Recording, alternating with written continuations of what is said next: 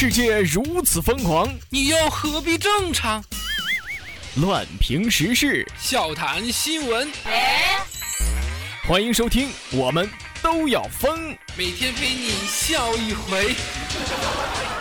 本节目由荔枝 FM 与 Help 工作室联合出品。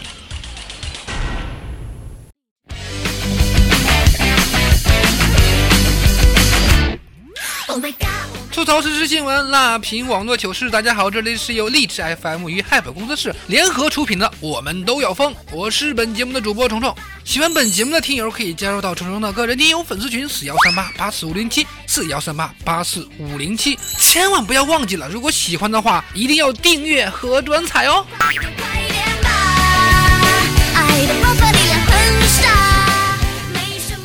在节目的开始之前，我们先来表扬一下啊，我们的听友救赎，因为他是送我荔枝最多的小可爱呀！哈哈哈哈 OK，感谢你对本节目的大力支持。当然，喜欢我们节目的可以加入到我们的 QQ 听友群四幺三八八四五零七四幺三八八四五零七。嗯，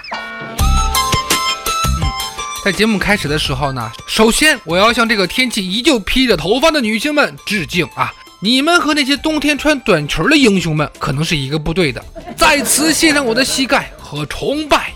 我由衷的祝愿这些女同胞们后背永远不起痱子，早晚高峰不被挤掉半头的头发 啊！哎，讲真的啊，呃，说到公交车，我昨天晚上去超市买了个垃圾桶，还有一大堆的零食，在回来的路上我就把零食放在垃圾桶里面，垃圾桶呢我就放在我的腿边上了，于是我就睡过去了。等我醒来之后，我发现桶满了，是的，桶满了。哎呀，其实吧，换个角度来想，其实我还是很欣慰的，说明现在人民群众的素质高啊，不是？嗯，还是挺感动的。正当我感动的时候，我一下子被一个骑电动车的大妈给撞到了，疼得我呀，差点没有哭出来。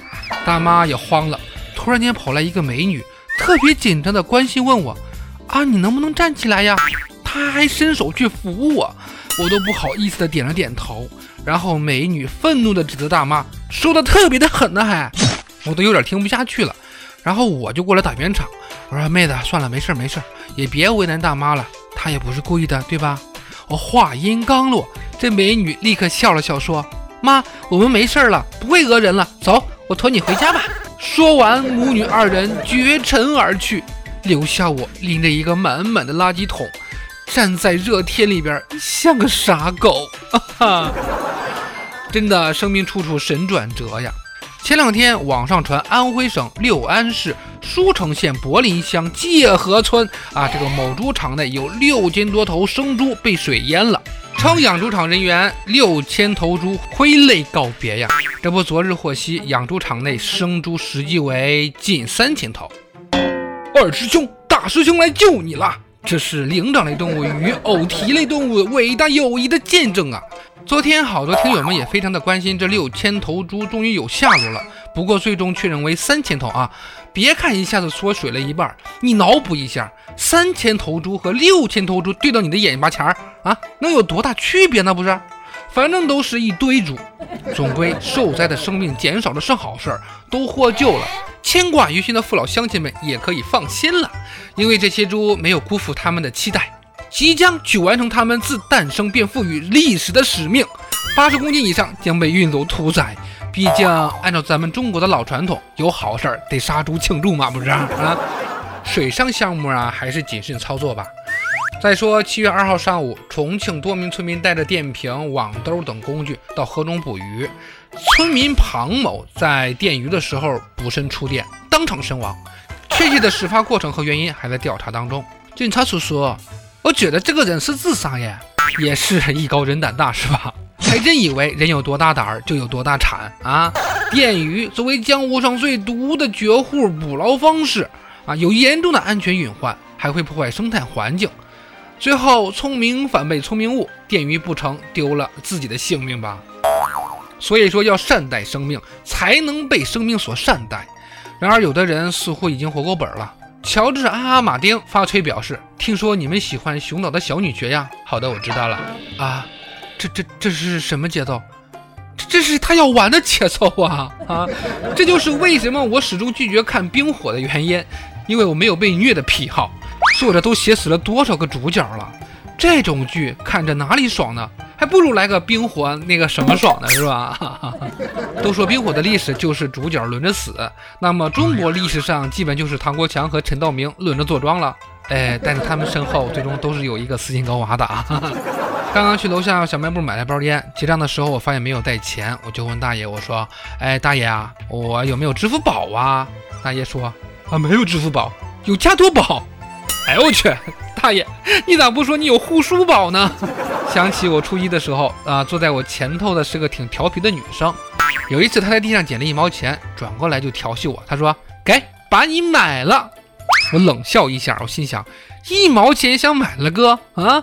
于是我果断的说：“切，我找不开。”然后，然后一直被全班笑话到毕业了。所谓吃一堑长一智，上了大学之后的我就变了机灵多了。有一回早上我醒了之后，看着室友们睡得很香，又想到昨晚他们熬夜开黑是多么的不容易，生怕吵醒了他们，于是我就蹑手蹑脚、小心翼翼的出门了。回头看了看他们，哎，算了。还是赶快走吧，不然就赶不上考试了。所以说，大学的时候吧，睡在我上铺的哥们儿喜欢隔壁班的一个姑娘，跑过去要电话号码。那女孩呢，就把他们班长的电话号码给了他。结果啊，这俩老爷们聊了一学期，愣是没有发现有什么不对。这也是神了啊！真是缺乏观察力呀。这不，昨天回家之后，总觉得家里有了变化。但是看了一圈也发现哪里不对，于是我媳妇就提醒我说：“难道你没有发现我们的被召唤了吗？”啊！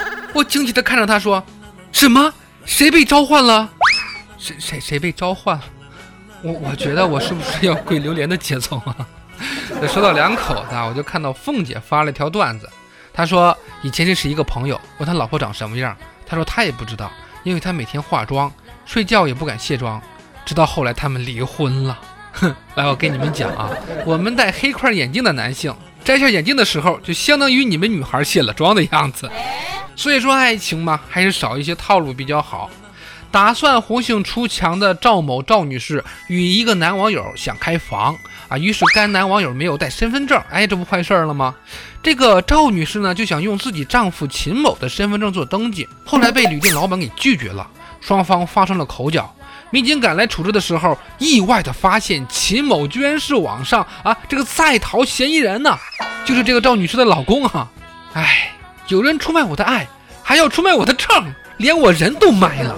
最后知道真相的我，眼泪都掉下来了。充满血与泪的事实再一次告诉我们，身份信息这么重要的东西交给姓赵的手里啊，实在是太危险了。只有被利用的份儿，一旦没有利用价值了，就立刻会被出卖呀。最后啊，我觉得就是祸事起源于姓氏，是吧？我说的这个姓是幸福也不对，是就是那个姓啊，你懂的。好了，如果喜欢咱们节目的话，一定要加到我的 QQ 群啊，四幺三八八四五零七，四幺三八八四五零七。没错，我要你进群，我要你。那么接下来就给大家听一首来自王子文的《我要你》。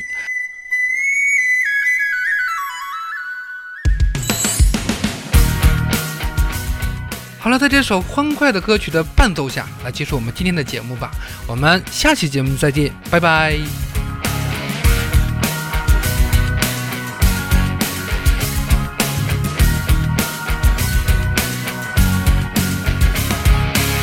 挥动手臂让太阳升起因为年轻我喜欢生